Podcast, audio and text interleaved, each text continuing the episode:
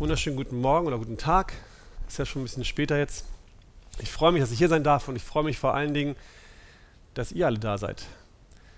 Es ist jetzt zum zweiten Mal so, Sascha hat es ja vorhin so schön gesagt, er will, dass alle kommen, dass mehr kommen. Sascha, ich gebe dir vollkommen recht. Aber ähm, es sind viel mehr gekommen, als sich angemeldet haben.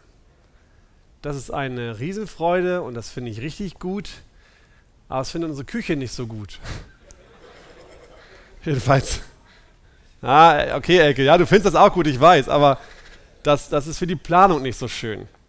Ihr Lieben, ich verstehe gut, dass es einige nicht sofort ähm, überblicken können, ob sie an dem Samstag Zeit haben. Das verstehe ich vollkommen. Es machen auch manchmal solche Sachen wie die Ehefrau ist zu Hause, die Kinder sind krank. Ich weiß nicht, ob das alles klappt mit den Kindern. Das spielt auch eine Rolle, aber seid doch so freundlich. Ähm, tragt euch doch vorher ein. Ähm, nicht, weil wir es kontrollieren wollen, das ist nicht der Grund. Der Grund dafür ist einfach, dass wir dann auch genug Brötchen für euch da haben. Das war nämlich heute Morgen dann nicht möglich. Die Brötchen waren leider schon zu früh alle. Das würde dann nicht passieren. Und dann möchte ich Sascha aber schon unterstützen darin, dass er sagte, ähm, kommt doch noch mehr. Wenn es euch hier gefällt, wenn ihr glaubt, dass es gut ist hier, ne? wenn, es, wenn ihr Freude habt, hier zu sein, am Austausch, auch vielleicht an dem, was ich zu erzählen habe, dann oder auch andere von uns, dann sagt es doch weiter. Ihr seid, viele von euch sind in Hauskreisen, ladet doch eure Hauskreismänner ein, auch herzukommen, mit daran teilzuhaben. Auf dass wir wirklich rübergehen müssen in den kleinen Saal. Der ist zwar nicht so schön, ich fühle mich hier sehr wohl, aber ähm, das ist ja egal, darum geht es ja nicht. Es geht um Jesus und dass wir alle zusammen wachsen dürfen. Okay, das soweit vorweg. Das Thema, was ich mir für uns heute ausgesucht habe, war kein leichtes Thema. Ich habe geschaut, was wir jetzt als nächstes machen können. George und ich haben gesprochen, was jetzt dran wäre, was auch George machen möchte. George wird nächstes Mal zu einem Thema sprechen. Das ist, ähm, genau, das wollte ich noch sagen, das habe ich ja noch nicht ankündigen können, weil die Termine noch nicht so weit fertig waren in diesem Jahr. Wir haben noch einen vierten Männerbrunch-Termin. Den könnt ihr euch schon mal vormerken. Das ist der 26. November. Das ist nicht so lange hin. Aber aufgrund der ganzen Termine, die so in der Arche stattfinden, die richtig gut sind, richtig, richtig volle Terminkalender, die wir haben, geht das nicht anders. Nachher kommt auch das Chorkonzert noch und dann kommen wieder das Archikolleg und andere Sachen. Deswegen der 26.11. ist der nächste und der letzte Termin für dieses Jahr. Der Mann, über den ich heute sprechen möchte, hat mich im Vorfeld sehr gedemütigt. Und ich muss euch ehrlich sagen, es ist nicht so leicht, jetzt hier morgen hier vorne zu stehen, wenn man über einen Mann berichtet, der ein so unglaublich geistliches Leben geführt hat, dass man da nicht einmal dran kratzen könnte. Also ich für meine Person jedenfalls nicht. Nichtsdestotrotz habe ich mich dafür bereit erklärt und angemeldet, dass ich das machen soll. Und deswegen stehe ich jetzt auch hier. Und ich möchte gerne mit einem, ähm, einem Ausschnitt aus einem Buch beginnen, was ein bekannter Autor geschrieben hat, Charles Dickens. Den kennt ihr wahrscheinlich. Der hat den Roman Oliver Twist geschrieben. Ein sehr schöner Roman, der auch verfilmt worden ist. Kann ich euch sehr empfehlen, sich das mal anzugucken. Da steht in Kapitel 1, in einer Stadt, die ich aus mancherlei Gründen weder nennen will, noch mit einem erdichteten Namen bezeichnen möchte, befand sich unter anderem unter anderen öffentlichen Gebäuden auch eines, dessen sich die meisten Städte rühmen können, nämlich ein Armenhaus. In diesem wurde an einem Tage, dessen Datum dem Leser kaum von Interesse sein kann, der Kandidat der Sterblichkeit geboren, dessen Namen die Kapitelüberschrift nennt. Lange noch, nachdem er bereits durch den armen Arzt in, diese irdische Jam in dieses irdische Jammertal eingeführt war, blieb es höchst zweifelhaft, ob das Kind lange genug leben würde, um überhaupt eines Namens zu bedürfen. In der Decke, die Oliver bisher umhüllt hatte, konnte man ihn ebenso gut für das Kind eines Edelmannes als für das eines Bettlers halten. Aber jetzt in dem alten, verwaschenen Kinderzeug, das durch langjährige Benutzung gelb geworden war, trug er Zeichen und Abzeichen seiner Stellung, nämlich die eines Gemeindekindes, einer Weise des Armenhauses, eines zum Hungern bestimmten Lasttieres, das von allen verachtet und von niemand bemitleidet, durch die Welt geknufft und gepufft wird. Oliver schrie laut und kräftig. Hätte er wissen können, dass er eine Weise war und der zärtlichen Fürsorge von Kirchen und Armenvorstehern ausgeliefert, so hätte er vielleicht noch lauter geschrien. Charles Dickens schrieb diesen Roman in den Jahren 1836 und 37. Und er prangerte mit diesem Oliver Twist Zustände an, die im alten England vorherrschten, nämlich dass Waisenkinder wie Oliver eben körperlich und seelisch misshandelt werden und nur von sehr, sehr wenigen Menschen Güte und Barmherzigkeit erfahren würden. In, in diesem damaligen England, was, um die, was in diesem 19. Jahrhundert existierte, war es so, erschien es so, dass die ganzen armen und kranken Menschen eher so wie Aussätzige waren, die in diese Gesellschaft der stärkeren und der höher gestellten Menschen einfach nicht hineinpassten. Und so hatte auch keiner Mitleid mit ihnen und Ungerechtigkeit, Hunger und Tod waren nicht die Ausnahme für diese Menschen, sondern die Regel. Noch Jahre bevor Dickens seinen Roman schrieb und damit diese Zustände aufdeckte und anprangerte, gab es einen Mann, in dem Gott einen Gedanken aufkeimen ließ. In seinem Tagebuch schrieb dieser Mann folgende Einträge dazu. 20. November. Heute Abend war ich zum Tee im Haus einer Schwester, wo ich Frankes Leben fand. Ich habe oft schon lange Zeit daran gedacht, auf ähnliche Weise zu arbeiten, obwohl es wahrscheinlich im viel kleineren Rahmen sein wird. Nicht um Franke zu imitieren, sondern in Abhängigkeit vom Herrn möge Gott es klar machen. 21. November. Heute wurde es mir sehr stark aufs Herz gelegt, nicht mehr länger nur über die Einrichtung eines Waisenhauses nachzudenken, sondern tatsächlich etwas dafür zu tun. Und ich habe sehr viel darüber gebetet, um den Willen des Herrn zu erkennen und gewiss zu werden. 23. November. Heute bekam ich 10 Pfund aus Irland für unsere Anstalt geschickt. So hat der Herr mir als Antwort auf Gebete in ein paar Tagen ungefähr 50 Pfund gegeben. Ich hatte nur für 40 gebetet. Das war eine große Ermutigung für mich und hat mich noch mehr angeregt, über die Einrichtung eines Waisenhauses nachzudenken und zu beten. 25. November. Gestern und auch heute habe ich wieder viel gebetet über das Waisenhaus. Und ich bin immer mehr davon überzeugt, dass es Gottes Wille ist. Möge er mich in seiner Gnade leiten. Dieser Mann, der von August Hermann Franke so inspiriert worden ist, unter den, unter den, den Waisenkindern eine Arbeit zu beginnen, wurde später als der Waisenvater von Bristol weltbekannt. Den, den ich noch nicht gesagt hatte, wer ist es? Georg Müller, genau. Georg Müller, der Waisenvater von Bristol. Als Georg Müller am 14. März 1898 mit 92 Jahren starb, leitete er fünf große Waisenhäuser mit insgesamt 2000 Kindern, die in diesen Waisenhäusern wohnte.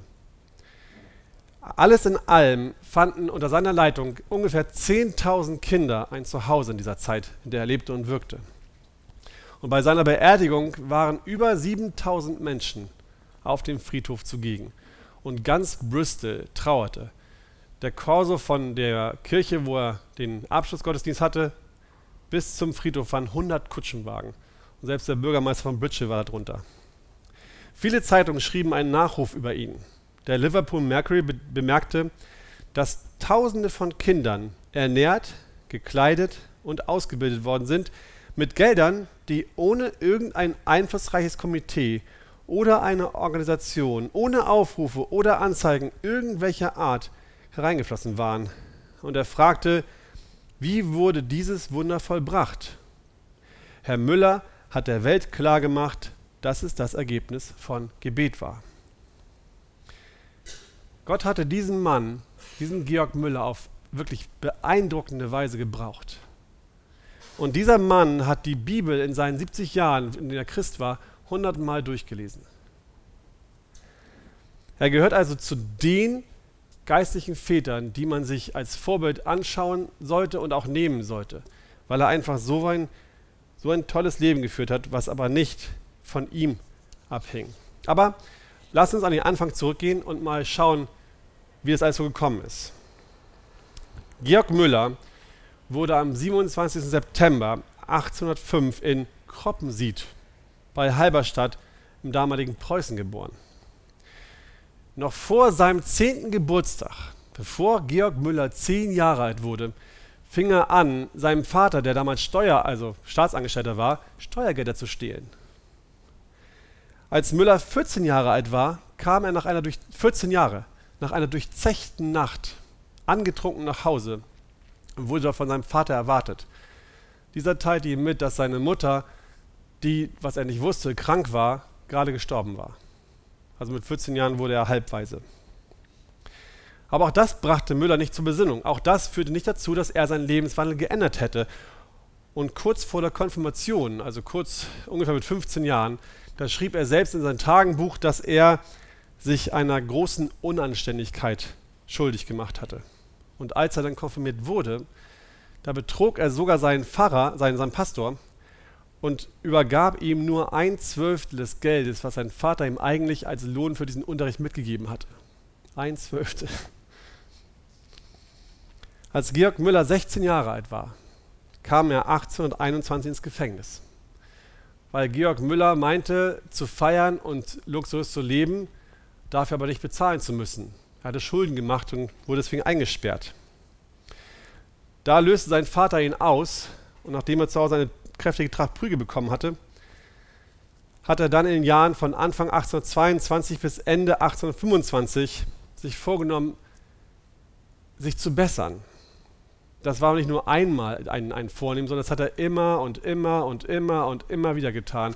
Und es wurde auch ein wenig besser. Er hat dann Gefallen am Studium gefunden und hat auch andere Kinder, ähm, den anderen Kindern Nachhilfe gegeben, aber letztendlich fiel er immer wieder in sein sündhaftes Muster zurück und tat danach oft schlimmere Sachen als vorher. Georg Müller war mit seinen gerade mal 20 Jahren auf dem besten Weg, sein ganzes Leben zu ruinieren. Er hatte sich dem Studium der Theologie eingeschrieben und wollte einmal Pfarrer werden. Aber bitte, welche Kirche würde einen solchen Pfarrer anstellen, der bekannt war als Playboy der Umgebung und nur am Party machen war? Keine Chance. Man könnte meinen, es hat Müller nicht interessiert, was er da eigentlich getan hat. Aber Fakt war, dass er extrem gelitten hat unter seiner Sünde. Er war sehr, sehr traurig, dass er sich nicht ändern konnte. Aber es nützt ihm nichts. Müller hat es nicht geschafft, sein äußeres Verhalten, seine äußerliche Gestalt und seine äußerlichen Taten irgendwie zu verändern. Es war ihm unmöglich. Warum? Weil Müller unter dem gleichen Fluch litt, unter dem wir heute auch noch leiden. Er litt unter seiner eigenen Sünde, unter dem Fluch seiner eigenen Sünde. Er war ein Sklave von ihr. Und so ein Georg Müller brauchte damals genauso eine Rettung, einen Retter, wie wir auch heute. Es war ihm unmöglich, sich selbst von der Macht der Sünde zu befreien Dazu braucht es eine Begegnung mit Jesus. Auf einer Zechtour traf Georg Müller im Sommer 25 einen alten Schulkameraden wieder, einen, einen Schulkameraden namens Beta. Dieser Beta lud ihn Mitte November im gleichen Jahr zu einer Versammlung bei einem Christen ein, zu einer Versammlung, die man heute wahrscheinlich Hauskreis nennen würde. Und an diesem Abend hatte Müller seine erste tiefe, sehr tiefgreifende Begegnung mit der Barmherzigkeit Gottes. Müller selbst schreibt über diese, oder schrieb über diese Zeit, es gefiel Gott, und jetzt hört gut zu, das ist, das ist sehr beeindruckend und sehr tief von seinen Gefühlen her, es gefiel Gott, mich etwas von der Bedeutung der wunderbaren Wahrheit zu lernen. Denn also hat Gott die Welt geliebt, dass er seinen eingeborenen Sohn gab, damit alle, die an ihn glauben, nicht verloren werden, sondern das ewige Leben haben. Ich verstand etwas von dem Grund, warum der Herr Jesus am Kreuz starb und einen solchen Todeskampf in Gethsemane führte und dass er die Strafe, die wir verdient hatten, trug, damit wir sie nicht erleiden müssen. Weil ich etwas von der Liebe des Herrn Jesus zu meiner Seele begriffen hatte, wurde ich gedrungen, ihn daraufhin auch zu lieben. Was alle Ermahnungen und Vorschriften meines Vaters und anderer Menschen nicht erreichen konnten, was alle meine eigenen Entschlüsse nicht fertig brachten, nämlich aufzuhören mit einem Leben in der Sünde und Verschwendungssucht, ich konnte es überwunden von der Liebe des Herrn Jesus tun. Der Einzelne, der seine Sünden vergeben haben möchte, muss die Sündenvergebung durch das Blut des Herrn Jesus Christus suchen. Der Mensch, der Sieg über die Sünde haben möchte, muss auch diesen durch das Blut des Herrn Jesus suchen. Das Leben von Georg Müller veränderte sich ab diesem Zeitpunkt schlagartig. Er betete oft, man kann sogar sagen nahezu ständig. Er las begierlich in der Bibel und liebte die Gemeinschaft mit anderen Christen. Er sagte einmal, als er bei einer alten Dame zum Tee eingeladen war, dass er so gerne an diesen Sachen teilnimmt, weil es ein bisschen wie das Leben im Himmel ist, wo man Gemeinschaft hat mit den Gläubigen, die an Jesus Christus, die an Herrn Jesus Christus lieb haben. Er hat es genossen aus diesem Grund. Und Müller brannte die Mission auf dem Herzen. Wo immer er auch war, erzählte er von Jesus und er hatte immer die Taschen voll Traktate gestopft, um sie auf seinen Spaziergängen allen möglichen Leuten auszuhändigen. Das war Müllers Wesen nach seiner Bekehrung. Aber nicht nur diese Mission an die Leute in seinem Umfeld lag ihm auf dem Herzen, sondern in seinem eigenen Herzen wuchs das Verlangen, auch richtig in die Mission zu gehen, Gott auf dem Missionsfeld zu dienen. Ein Lehrer von ihm, ein Professor Tolluk, das musste sein, weil es ein Deutscher ist, war der Vertreter einer Missionsgesellschaft aus London in Deutschland. Und über diesen Professor kam er in den Kontakt mit dieser Gesellschaft und wurde im März 1829 nach seinem Studium nach London gerufen. Er, begann, er wurde dort, Missionskandidat und begann ein Studium zur Vorbereitung auf seinen Dienst als Missionar unter den Juden dort. In den nun folgenden Monaten in London oder in England allgemein, da geschahen einige Dinge, die sein Leben sehr geprägt haben und auch sehr verändert haben. Müller war ein Mann, für den es typisch war, dass er sehr hart arbeitete. Sein Studium bestand aus einem Zwölf-Stunden-Tag, den er auch ohne Pause jeden Tag durchzog. Da er nun aber schon geschwächt nach London, von, aus Deutschland nach London kam, forderte diese harte Arbeit sein Tribut und Müller wurde sehr krank. Freunde von ihm rieten ihm daraufhin, dass er doch in den Südwesten Englands gehen sollte, gehen sollte in, den, in den Bezirk Devon. Das ist fast ganz an der westlichen südwestlichen Küste unten. Und so kam er im Frühsommer 1829 nach Tagenmouth. Ich hoffe, ich spreche es richtig aus. wo er den Henry Craig kennenlernte. Seid ihr bei mir? London, Tagenmouth, Henry Craig. Craig sollte nämlich jetzt für viele Jahre sein bester Freund und Mitarbeiter werden. Und durch diesen Henry Craig kam Müller auch in Kontakt mit einer Broschüre von einem sogenannten nicht sogar von einem Herrn, der, der sich Anthony Norris Grooves nannte. Habt ihr die schon mal gehört? Grooves? Wusste ich auch nicht, auch ein sehr bekannter Missionar. Dieser Grooves war eigentlich Zahnarzt und hat für damalige Verhältnisse extrem gut verdient. Bis er sich entschloss, seine Praxis aufzugeben und nach Persien in die Mission zu gehen. Und zwar ohne irgendwelche Einkünfte von irgendwoher. Nur allein im Vertrauen auf Gott. Grooves schrieb in dieser Broschüre, die Müller bekommen hatte, dass die Aussage Jesu, verkaufe alles und gib es den Armen, wörtlich zu nehmen sei. Grooves legte Gründe dar, die die Christen dazu bewegen sollten, zu der Praxis der Urgemeinde zurückzukehren, alle ihr Hab und Gut zu verkaufen und es untereinander zu teilen. Das war seine Lehre. Dieser Grooves und auch ein anderer Prediger in Tegenmouth, die haben Müller sehr stark beeinflusst und dieser andere Prediger, der hatte eine in Müllers Augen so ernsthaft und heilige Lebensart und Lebensweise, dass er das unbedingt auch haben wollte und sah diese Begegnung in Tegenmouth als eine höhere Unterweisung Gottes, die ihn einen höheren Grad der Hingabe zu Gott lehren sollten. Über diese besondere Zeit schreibt Müller selbst folgendes: Anfang November 25 wurde ich an den Herrn Jesus gläubig. In den ersten vier Jahren war es zum großen Teil in großer Schwachheit. Aber im Juli 29 kam es bei mir zu einer vollkommenen und ganzen Übergabe meines Herzens. Ich übergab mich völlig dem Herrn. Ehre, Vergnügen, Geld, meine körperlichen Kräfte, meine geistigen Kräfte, alles wurde zu den Füßen des Herrn Jesus niedergelegt und ich wurde ein großer Freund des Wortes Gottes. Ich fand mein Alles in Gott. September 29 kehrt er nach London zurück. Diese Zeit, diese Veränderung, die er dort erlebt hatte, die trieb ihn mehr und mehr dazu, dass er sich gesagt hat, ich will in meinem Leben allein nur noch abhängig sein von Jesus Christus, nur noch von meinem Herrn. Nichts anderes mehr soll mich irgendwie beeinflussen können. Und deswegen schrieb er zu der Missionsgesellschaft, zu der er eigentlich noch gehörte, ob sie ihn denn vom Gehalt freistellen könnten und er dann aber im Gegenzug dazu selbst entscheiden dürfte, wo, wann und wie er missioniert oder nicht. Das hat sich diese Missionsgesellschaft nicht gefallen lassen können, aber sie haben ihm sehr freundlich geantwortet, dass das nicht möglich sei und so trennten sich die Wege von den beiden, von Müller und dieser Gesellschaft. Und so ging Müller wieder zurück nach Tegenmouth, wo er dann Pastor einer Baptistengemeinde wurde, den er aber auch von Anfang an sagte, Leute, ich weiß nicht, wie lange ich hier bleiben werde. Ich mache hier den Dienst, das waren 18 Mitglieder am Anfang, aber ich, es kann sein, dass ich jederzeit wieder abgerufen werde. Am 7. Oktober dann, 1830, da kam die Mary Grooves in sein Leben und er heiratete sie.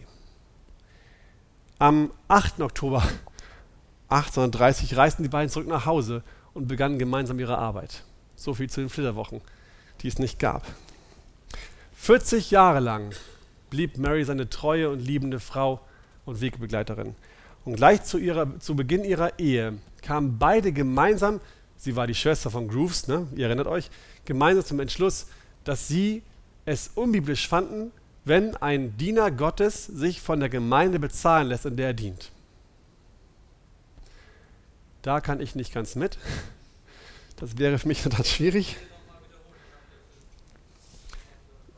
Mary und Müller äh, und Georg Müller kamen zu dem Entschluss, dass es für einen Geistlichen, der im Reich Gottes arbeiten würde, nicht richtig sei, sich von dem Gehalt einer Gemeinde abhängig zu machen, sondern allein der Fürsorge Gottes zu vertrauen.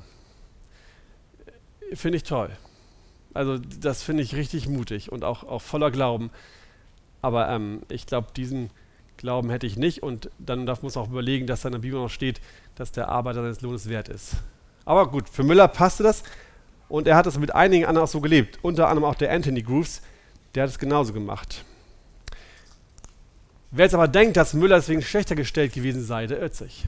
Denn all die Jahre danach, wo er in der Gemeinde diente und auch später, hat Gott ihn immer versorgt. Obwohl Müller kein festes Einkommen hatte, gab es nicht einen einzigen Tag, an dem er hätte hungern müssen. Und es war immer so, dass er auch genug Kleidung hatte, um auch schick und ordentlich auszusehen. Als im April 32 Henry Craig die Müllers nach Brüssel, nach Brüssel einlud und sie fragte, ob sie nicht dort gemeinsam eine Gemeindearbeit beginnen wollten, sagten Mary und Georg nach wirklich intensivstem Gebet, wo sie um die Führung Gottes rangen, zu und siedelten sich im Mai 1832 in Bristol an. Zu diesem Zeitpunkt war Müller 26 Jahre alt. Craig und Müller teilten sich Dienst in zwei Kapellen. Craig übernahm den Dienst in der Gideonskapelle und Müller den in der größeren, aber noch leerstehenden Bethesda-Gemeinde. Einen Monat nachdem sie dort angekommen waren, brach in Bristol die Cholera aus. Eine Riesenepidemie, die sehr, sehr viele Tote zur Folge hatte. Und trotz dieser Gefahr, die diese Krankheit mit sich brachte, haben Müller und auch Craig nicht aufgehört, mutig Gottes Wort zu verkünden und besuchten Tag und Nacht viele Opfer von dieser Krankheit. Und in dieser Zeit wurde auch Müllers erste Tochter Lydia geboren, die das einzige Kind bleiben sollte, was die Kindheit überlebt hat. Er hatte insgesamt, glaube ich, vier, das wird nachher nicht mehr viel erwähnt, aber Lydia war das einzige Kind, was noch am Leben war, als Müller starb. Im Sommer 33, ein Jahr nachdem Müller in Brüssel ankam, hatten sich in den beiden Kapellen bereits über 100 Menschen bekehrt. Bei vielen Menschen, die dort in der, in der, Gemeinde waren, war die Liebe neu entfacht worden und viele, viele von den Gläubigen in Bristol wurden durch Müllers und Craigs Dienst sehr, sehr ermutigt. 1844, also zwölf Jahre nachdem Müller da ankam, bestanden beide Gemeinden, die zusammengelegt worden sind, aus ungefähr 670 Personen. Und in den 1870er Jahren bestand die Gemeinde sogar aus über 1000 Mitgliedern. Das heißt, Georg Müller hat nicht aufgehört, in seiner Gemeinde treu zu lernen. Ungefähr dreimal die Woche hat er gepredigt und die hatten fast jeden Abend Gebetsversammlung. Zu dem, was er auch sonst noch getan hat. Ende 33 war der Entschluss der Müllers, sich allein von Gott abhängig zu machen, drei Jahre alt. Von Anfang an, und das ist sehr interessant, was wir jetzt gemacht haben, von Anfang an haben die Müllers zwei Grundsätze immer eingehalten. Der erste war, niemand in unserem Umfeld wird mitbekommen, wie es bei uns finanziell aussieht und sind wir auch noch in so großer Not. Keiner wird von uns das hören. Und der zweite war, wir werden niemanden außer Gott allein bitten, dass er uns das gibt, was wir zum Leben brauchen. Und diesen Grundsatz haben beide ihr ganzes Leben lang treu eingehalten. Gott hat diese Treue logischerweise, erstaunlicherweise, immer belohnt. Hier, ich habe mal ein Beispiel. Diese Biografie von Müller. Ich habe mir einige Biografien angeguckt. Ich kann euch eine empfehlen, die haben wir auch im Mediziner. Georg Müller, Vertraut mit Gott. Dieses Buch ist voll von, von Beschreibungen und Tagebucheinträgen von ihm, wie Gott sie wann und wie beschenkt und versorgt hat. Nicht nur, als sie ein Ehepaar wurden, nicht nur, als sie in den Gemeinden dienten, sondern auch noch später in dem Dienst, der noch kommt. Das ist richtig ermutigend, das zu lesen. Hier mal ein Auszug daraus. 22. Juni, das war 33. Ein Bruder schickte Bruder Craig einen Hut und einen für mich, als Zeichen seiner Liebe und Dankbarkeit, wie ein Dankopfer, sagte er. Das ist jetzt der vierte Hut, den der Herr mir freundlicherweise hintereinander gesandt hat. Immer dann oder sogar noch bevor ich einen neuen nötig hatte. Zwischen dem 19. und 27. August schickten uns einige Freunde eine große Menge Obst. Wie freundlich vom Herrn, uns nicht nur die notwendigsten Dinge zum Leben zu senden, sondern auch solche, die wir uns nach der Schwachheit unseres Körpers oder dem Verlangen unseres Appetits gewünscht hätten. So hat der Herr uns Wein oder, Bier geschenkt, geschickt, als wir es wünschten oder wenn wir Appetit darauf hatten. Im Blick auf die Armut unserer Geschwister hätten wir es nie für richtig gehalten, Geld für solche Dinge auszugeben. Er hat uns freundlicherweise Geflügel oder Wild geschickt und so weiter, um unseren Appetit zu befriedigen. Wir haben wirklich keinen harten Meister gedient. Und auch in den folgenden Jahren waren diese Einträge in seinem Tagebuch typisch für seine Arbeit. Auch wenn es oft genug wirklich eng wurde. Es war nicht so, dass immer alles üppig da war, ganz im Gegenteil. Manchmal wusste Müller am Morgen oder einmal sogar wusste, musste, wusste Müller am Morgen im Waisenhaus nicht, was die Kinder essen sollten. Und das ist wahrscheinlich das bekannteste Wunder, ähm, dass plötzlich der Bäcker vor der Tür stand und gesagt hat, ich habe es heute Nacht aufs Herz bekommen, Brot zu backen. Ich weiß nicht warum, hier ist das Brot für deine Kinder. Und dann klingelte ein Milchmann vor der Tür und sagte, mein Wagen ist gerade hier vor der Tür kaputt gegangen, ich muss, mein, ich muss ihn ausladen, wollt ihr die Milch haben? Und so hatte Müller Brot und Milch, um die Kinder an diesem Morgen zu speisen und alle wurden satt.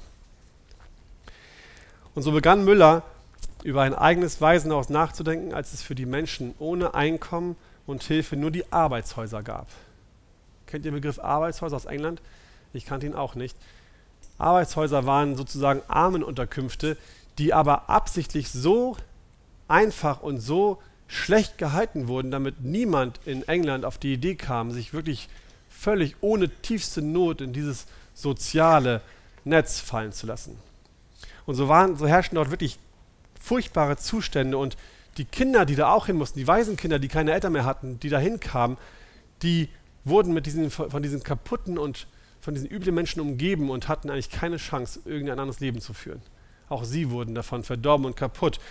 Und so wurde es Müller 1835 eine große Not, diesen wachsenden Pro Problemen in Bristol zu begegnen. Und er sah die ganzen vielen Waisenkinder, die ihn umgaben. Und so fing Müller an, intensiv, so wie es ihm für ihn typisch war, intensiv und ernsthaft darüber zu beten, was Gott von ihm wollte in dem Punkt. Was Müller auch typischerweise immer tat, und das finde ich auch sehr, sehr bewundernswert, er nahm sich viel, viel Zeit im Gebet, um seine eigene Motivation ganz stark zu überprüfen. Gibt es in meinem Wunsch, diese Waisenhäuser zu gründen, gibt es da irgendetwas, was ich zu meiner eigenen Ehre tun möchte? Irgendwas, was sündhaft motiviert sein könnte? Und was er dann auch tat, er nahm immer wie üblich seinen Freund Henry Craig mit rein und ließ auch ihn in sein Leben schauen und seine Motivation prüfen. Das war wirklich typisch für ihn. Immer dieses doppelte Prinzip. Ich überprüfe mich selbst im Gebet und frage einen Freund, der auch in mein Leben reinschauen darf und mich überprüft. Als weder Müller noch Craig irgendeine sündhafte Neigung in, in, in Müllers Leben fanden, das zu tun, sagte sich Müller, okay, das ist anscheinend der Weg von Gott, dann möchte ich jetzt, dass Gott es bestätigt und fing an dafür zu beten, dass Geld reinkommt, um diese Arbeit zu starten. Auch da das gleiche Prinzip, niemand erfährt, was los ist und ich werde niemanden fragen, mir Geld zu geben.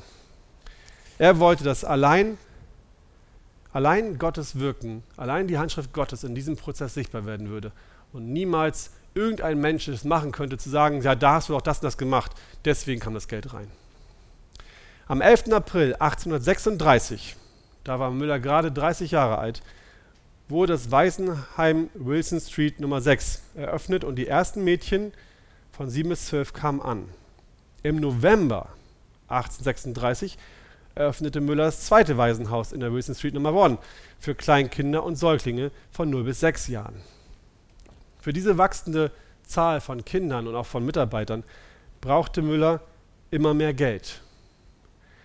Aber trotzdem blieb Müller seinem strengen Grundsatz treu, niemanden zu fragen, als Gott allein. Aber, das ist ganz lustig, Müller schrieb, naja, manchmal habe ich nicht nur Gott gebeten, allgemein, dass ich Geld brauche, manchmal habe ich aufs Herz gehabt, dass Gott einem Mr. X aufs Herz legen sollte, mir Geld zu geben. Und so schrieb er ein Gebet auf in seinem Tagebuch am 12. Dezember 35, dass er von einem Bekannten gerne 100 Pfund haben möchte. Einige Monate später sandte ihm dieser Bekannte 50 Pfund. Und Müller hörte nicht auf zu beten. Und einem, an einem besonderen Feiertag 36 schickte dieser Bekannte, diese Bekannte ihm weitere 50 Pfund. Also bekam er von diesem Bekannten die 100 Pfund, die er von Gott erbeten hatte. Und um die Freude mit diesem Bekannten zu teilen, ging er hin und zeigte ihm diesen Eintrag von dem Jahre 1835 und sagte, guck mal da, da habe ich Gott gebeten, dass du mir 100 Pfund gibst. Die Freude auf beiden Seiten war riesengroß. 37 wurde das dritte Kinderheim eröffnet für 40 weitere Jungs und etwas später folgte das vierte, äh, das vierte Waisenheim in der Wilson Street. Ihr könnt euch vorstellen, dass vier Kinderheime in einer Straße mit insgesamt ungefähr 200 Kindern eine relativ große Last für die Umgebung sind. Last in Anführungsstrichen. Es waren normale Kinder, sie waren wohlerzogen, aber sie, hatten, sie haben draußen gespielt, waren wild und auch relativ laut. Und so bekam Müller im Oktober 45, ein paar Jahre später, einen Brief, der sehr freundlich geschrieben war, aber der trotzdem eine Beschwerde war. Und Müller fing an zu überlegen, ob diese Beschwerde gerechtfertigt sei und kam zu dem Entschluss, ja, wenn ich mit meinen Kopfschmerzen in so einer Straße wohnen müsste, ich würde auch wollen, dass ich mehr Ruhe bekomme und dass, dass die Kinder leiser sind. Und so fing er an, im Gebet zu überlegen und Gott zu fragen, ob es einen anderen Weg geben würde, die Kinder unterzubringen. Und Gott führte ihn auch diesen Prozess, sodass Müller am 19. August 47 mit dem Bau des neuen Kinderheims begonnen, beginnen konnte. 1849 wurden dann die vier bis dahin gemieteten Häuser verlassen und Müller zog mit all seinen Kindern in ein völlig neues Kinderheim, das ähm, in dem Gebiet Ashley Down lag. Das erzähle ich jetzt nur kurz. Wer möchte, kann sich das gerne durchlesen, diesen Prozess. Auch da Müllers ständige Abhängigkeit von Gott in dem Prozess, wo er wirklich für damals unglaubliche Geldsummen braucht, um das bauen zu können und auch da zu sehen, wie Gott Schritt für Schritt immer wieder sein Vertrauen gesegnet hat und dafür gesorgt hat, dass alle Dinge, die drumherum passieren sollten, auch so passiert ist, dass es, nötig, dass es möglich war, dieses Haus so zu bauen. Als die Kinderzahl auf 275 gestiegen war, brauchte Müller ein neues Waisenheim. Und so baute er 57 das zweite eigene Heim für, für 400 weitere Kinder. Das dritte Kinderheim öffnete dann seine Tore am 12. März 1862. Und schon da sah Müller die wachsende Not in Bristol und sah, das wird nicht reichen. Meine drei Kinderheime, die ich jetzt habe, mit den um die 1000 Kinder, reichen nicht aus, um alle Kinder aufzunehmen, die ich haben möchte. Meine Liste ist lang und so brauche ich mehr Waisenheime. Und so begann Waisenheim Nummer 4 und 5 an seinem Glaubenshorizont und tatsächlich wurden diese Heime dann im November 68 und im Januar 1870 eröffnet. Fünf große Waisenhäuser. Innerhalb von 25 Jahren wurden Müller von Gott geschenkt. Und all das, ohne dass Müller auch nur ein einziges Mal um irgendein Cent bei irgendwelchen Personen gebeten hätte. Natürlich sehen wir, dass, ähm, wissen wir, dass, dass die Menschen von seiner Arbeit angezogen wurden. Sie fanden gut, was er tat. Sie haben ihn bewundert dafür und gaben halt ihre, ihre Gaben auch dahin. Aber trotzdem hat Gott sie dazu bewegt. Sie hätten es nicht tun müssen. Gott hat Müller gebraucht und sein Vorbild gebraucht, damit diese Arbeit wachsen konnte und er das tun konnte, was Gott ihm aufs Herz gelegt hat. 1866 starb dann sein Freund, sein Freund Craig an Herzversagen und 1870 seine eigene Frau. Er verlor also innerhalb von vier, fünf Jahren die, die er so sehr geliebt hatte und die ihm so lange begleitet haben. Zuvor hatte er gemeinsam mit seiner Frau auch seine Kinder verloren. Seinen kleinen Sohn, der gerade mal 15 Monate alt wurde. All das müsste man meinen, hat diesen Mann jetzt dazu gebracht, dass er vielleicht doch resignierte und doch irgendwann sagte, okay, ähm, jetzt ist es zu viel, jetzt habe ich alles verloren, was mir lieb war. Aber genau das Gegenteil war der Fall. Müller schrieb in seinem Tagebuch, dass er sich über die Zeit, die er mit seinem Sohn hatte, gefreut hat und dass er Gott dankbar war, dass er dieses Kind eine Zeit lang haben durfte.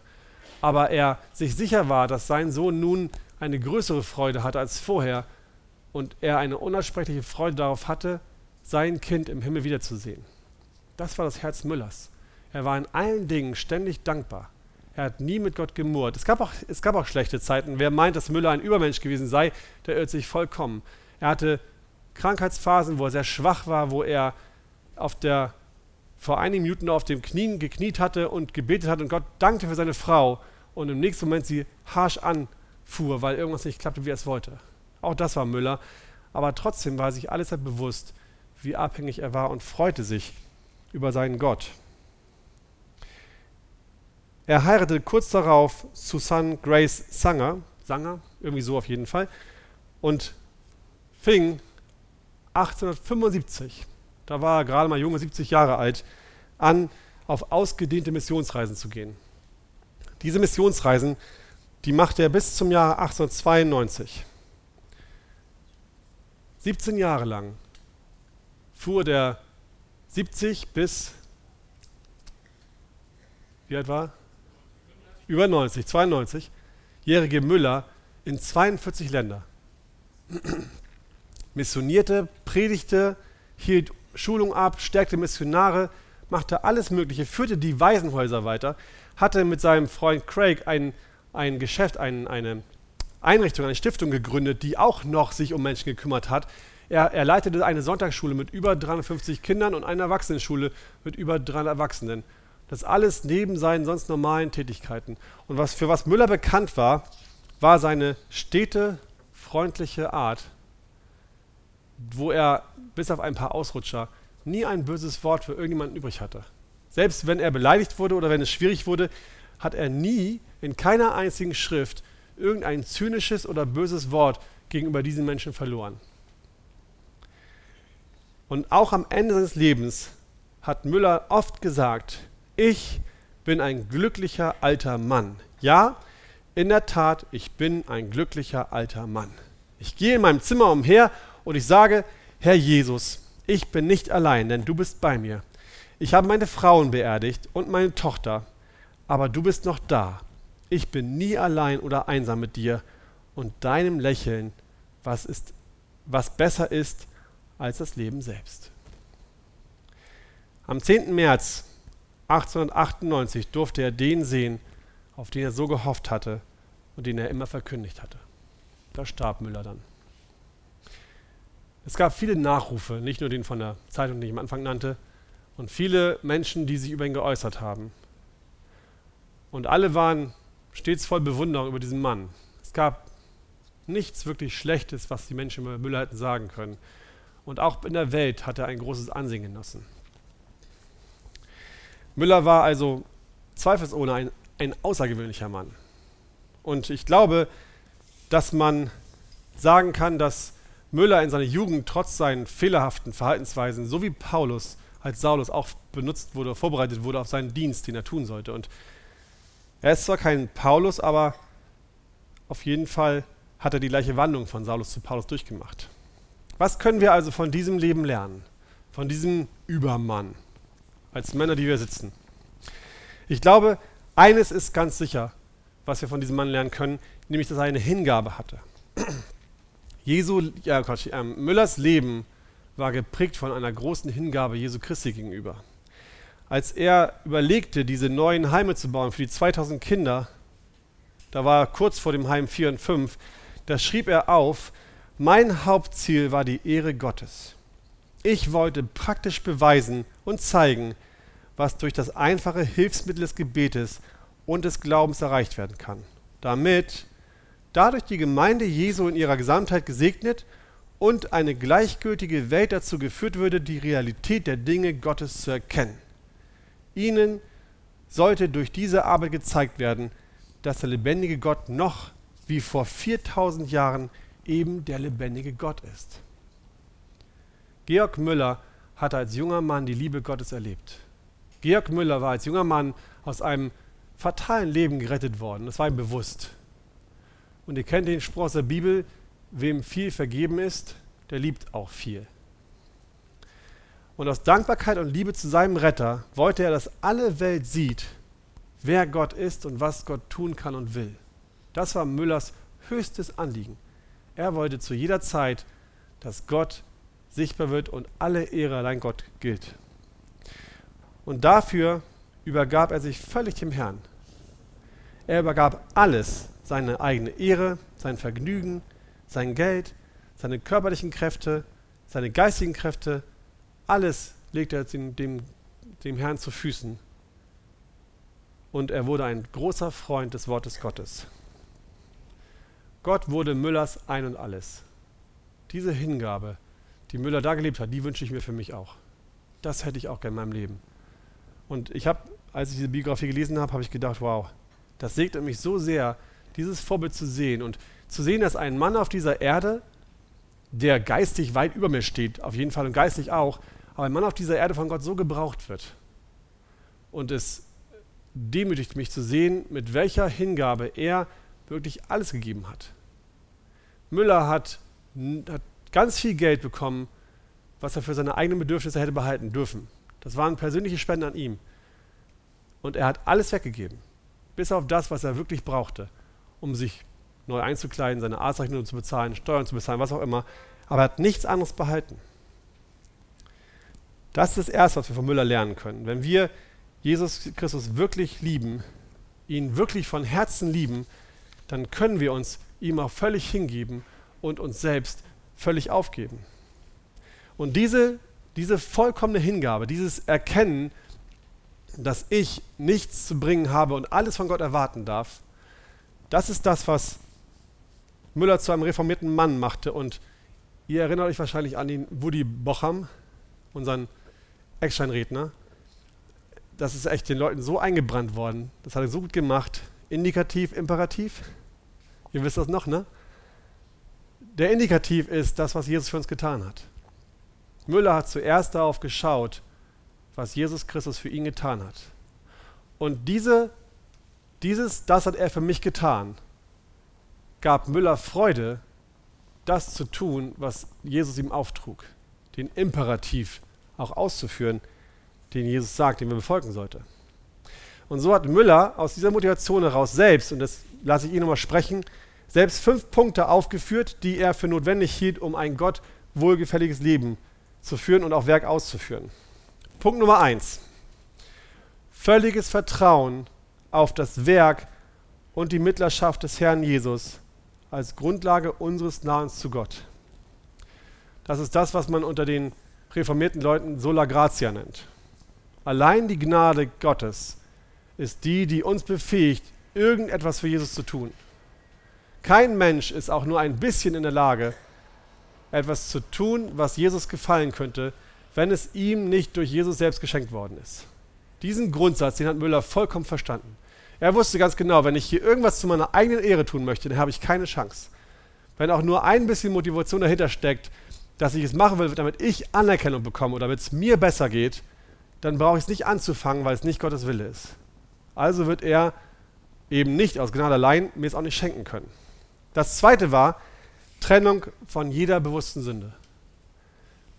Es gibt Sünden, die wir tun in unserem Leben, die machen wir nicht bewusst. Wenn mir ein Gedanke durch den Kopf huscht oder ich aus falschen, aus falscher Lehre heraus oder aus nicht verstandener Lehre heraus etwas Falsches tue, was Sünde vor Gott ist, ist es eine Sache. Aber wenn ich weiß, dass es falsch ist, meine Frau anzumaulen, jemanden, jemanden zu beschimpfen, im Auto schlecht über Menschen zu denken oder auch meine Augen schweifen zu lassen, wenn ich das weiß und ich tue es trotzdem, dann sünde ich bewusst, dann sündige ich bewusst. Dann ist das nicht mehr etwas, was mir einfach passiert, sondern sage ich zu Gott, weißt du was, Gott, dein Opfer in meinem Leben ist mir nicht wertvoll genug, als dass ich das jetzt lassen möchte, was ich so gerade jetzt gerade tun möchte. Du bist zwar Gott, du hast zwar geblutet, aber hey, who cares? Mich kümmert es gerade nicht. Ich möchte gerne meine Augen wandern lassen.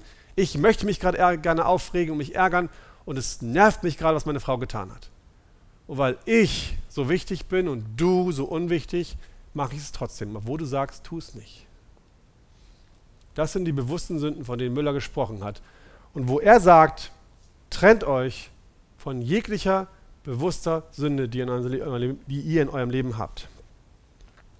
Das dritte, was er sagt, was nötig ist für so ein Werk, ist Glauben an Gottes Verheißungswort. Jesus hat gesagt in seinem Wort, wenn euer Glaube nur so groß wäre wie ein Senfkorn, dann würde sich der Baum dort verpflanzen und die Berge würden ins Meer fallen. Das ist für mich das Schwierigste an dem Ganzen, diesen Glauben zu haben. Wir alle glauben daran, dass Gott große Dinge tun kann. Ja? Ja, alle nicken. Natürlich kann Gott große, große Dinge tun. Aber glaubt ihr auch daran, dass Gott in eurem Leben große Dinge tun will? Glaubt ihr daran, dass auch in eurem, Leben Dinge passieren sollen, die Gott große Ehre geben? Und ich glaube, das ist das, was Müller meint. Ich glaube, da hakt es bei uns manchmal. Wir vertrauen Gott zwar, dass er fähig wäre, große Dinge zu tun, aber wir vertrauen ihm nicht, dass er das in unserem Leben machen möchte. Weil wir nicht glauben, dass wir dazu fähig sind, weil wir nicht glauben, dass Gott uns die Kraft geben könnte, es zu tun, weil wir nicht glauben, dass irgendwas passieren könnte, sodass es auch in unserem Leben stattfinden würde. Zu viel Schwierigkeiten, zu viel Schwäche, zu viel Ausnahmen.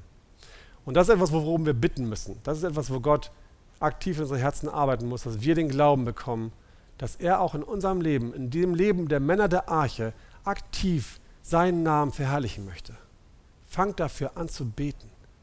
Seid nicht zu nachlässig. Denkt nicht, sagt, bei mir passiert ja sowieso nichts. Sondern fangt an, darum zu beten, dass Gott euch den Glauben schenkt, die Dinge zu tun, die er zu seiner Ehre tun möchte. Der vierte Punkt von Müller ist, und das ist ein ganz, ganz wichtiger Punkt, was das Gebet angeht. Bitten nach seinem Willen heißt mit geistlichen Motiven und nicht um das Erbetene in unseren Lüsten zu verzehren. Müller hat sein ganzes Leben lang viel dafür gebetet, sehr konkret gebetet. Herr, schenk mir das Geld, was ich brauche, um heute meine Kinder zu versorgen. Herr, du siehst, dass mir noch 1000, für die 3000 Pfund fehlen, um das erste eigene Waisenhaus zu bauen. Schenk mir diese 3000 Pfund. Müller hat ganz konkret um Gaben gebetet für sein Werk. Für das, was Gott ihm aufs Herz gelegt hat. Nie dafür, dass er selbst mehr hatte oder selbst hätte mehr für sich ausgeben können. Als Müller gestorben war, hat man das Testament gemacht und hat gesehen, dass sein gesamtes eigenes Geld, ich glaube, 160 Pfund waren. Das heißt, er hat Schriften verfasst, er hat Missionsreisen gemacht, er hat Geldspenden bekommen, er hat, er hat Spenden für sich selbst bekommen, er hat Sachspenden bekommen, Goldstücke, Ringe und so weiter fort, alles für ihn. Und von all dem, was er bekommen hatte, blieben zum Schluss 160 Pfund, obwohl er ein Waisenhaus, obwohl er fünf Waisenhäuser geleitet hat und insgesamt über 1,5 Millionen Pfund eingenommen hatte. Das war 1800, ne? nicht heute. Das waren Unmengen an Geld. Und trotzdem war Müllers Einkommen, sein Vermögen 160 Pfund. Müller hat nie, auch nicht ein einziges Mal, für irgendwas gebeten, was dazu diente, seine eigene Lust zu befriedigen. Wenn wir beten, ist es oft so anders. Ich habe mich auch überprüft und gedacht, Björn, was, was willst du haben in deinem Leben? Was ist das, was du wirklich haben möchtest, um, um, wie du glaubst, glücklich sein zu müssen? und musste wirklich feststellen, da ist doch vieles dabei, was dazu dient, meinem eigenen Komfort zu verbessern und nicht Gottes Werk auszufüllen. Also wenn wir, wenn wir erhörlich gebeten wollen, dann müssen wir lernen, geistig zu beten. Für geistige Motive und Erfüllung. Und fünftens, Müller hat gesagt, dass wir anhaltend im Gebet warten und ausharren sollen. Das kennt ihr auch aus der Bibel, ne? Die Frau, die den Richter genervt hat, wo Jesus gesagt hat, schaut euch diese Witwe an. Der Richter wird sie nicht um des, der Bitte willen anhören und es erfüllen, sondern wird sie deswegen erfüllen, weil die Frau ihn nervt. Wie viel mehr wird euch der Vater das geben, was ihr bittet? Müller hat teilweise über Wochen, über Monate dafür gebetet, dass Gott ihm das schenkt, was er will. Will im Sinne von geistlich gute Dinge. Ne? Müller hat nie aufgegeben, für Menschen zu beten, wenn er es auf dem Herzen hatte, dass er weiter für beten soll. Müller hat aber auch erkannt, dass in Krankheitsfällen zum Beispiel, wenn ein Mensch kurz vorm Tode stand, das Gebet nicht mehr lauten kann, heile ihn, heile ihn, heile ihn, sondern, okay Herr, das, was du willst, soll geschehen. Dein Wille geschehe. Das heißt, Müller hat sehr wohl gut überprüft, wo es darum geht, wirklich anhalten und ausdauern zu beten und wo es geht, darum geht, einfach Gottes Willen auch zu akzeptieren. Aber Müller sagt in seinem Tagebuch, das größte Problem der Christenheit ist, dass die Menschen verlernt haben, andauernd für Dinge, Dinge zu bitten, die sie sich von Gott wünschen. Und auch da als Ermutigung für uns heute, wenn ihr etwas auf dem Herzen habt, einen Menschen, eine Sache, einen Dienst, den Gott den ihr für Gott tun könnt, dann vergesst das nicht. Macht euch irgendwo Erinnerung, dass ihr nicht vergesst, Gott weiter zu bestürmen. Denkt nicht, nur weil Gott nach drei Wochen, vier Wochen nichts getan hat, dass er nichts tun will. Manchmal möchte Gott einfach unseren, unser Herz prüfen. Einfach prüfen, ob wir es für so wichtig halten, dass wir auch weiter dafür beten. Ich kann es euch wirklich ans Herz legen, dass ihr euch selbst die Biografie nochmal nehmt und es liest, weil ich viele, viele Sachen nicht erwähnen konnte. Wie gesagt, es ist voll von Begebenheiten und von Erzählungen von ihm. Und er hat ein so ausgefülltes, reiches Leben geführt, dass die Zeit nicht reichen würde, um alles wiederzugeben. Und es sind so viele wichtige Sachen dabei. Aber ich hoffe, dass ihr heute Morgen lernen konntet, so wie ich es gelernt habe, dass Georg Müller ein vorbildlicher Mann war, der in doch vielen geistigen Dingen uns ein großes Vorbild sein kann und von dem wir vieles über Gott auch lernen dürfen. Gott segne euch. Amen.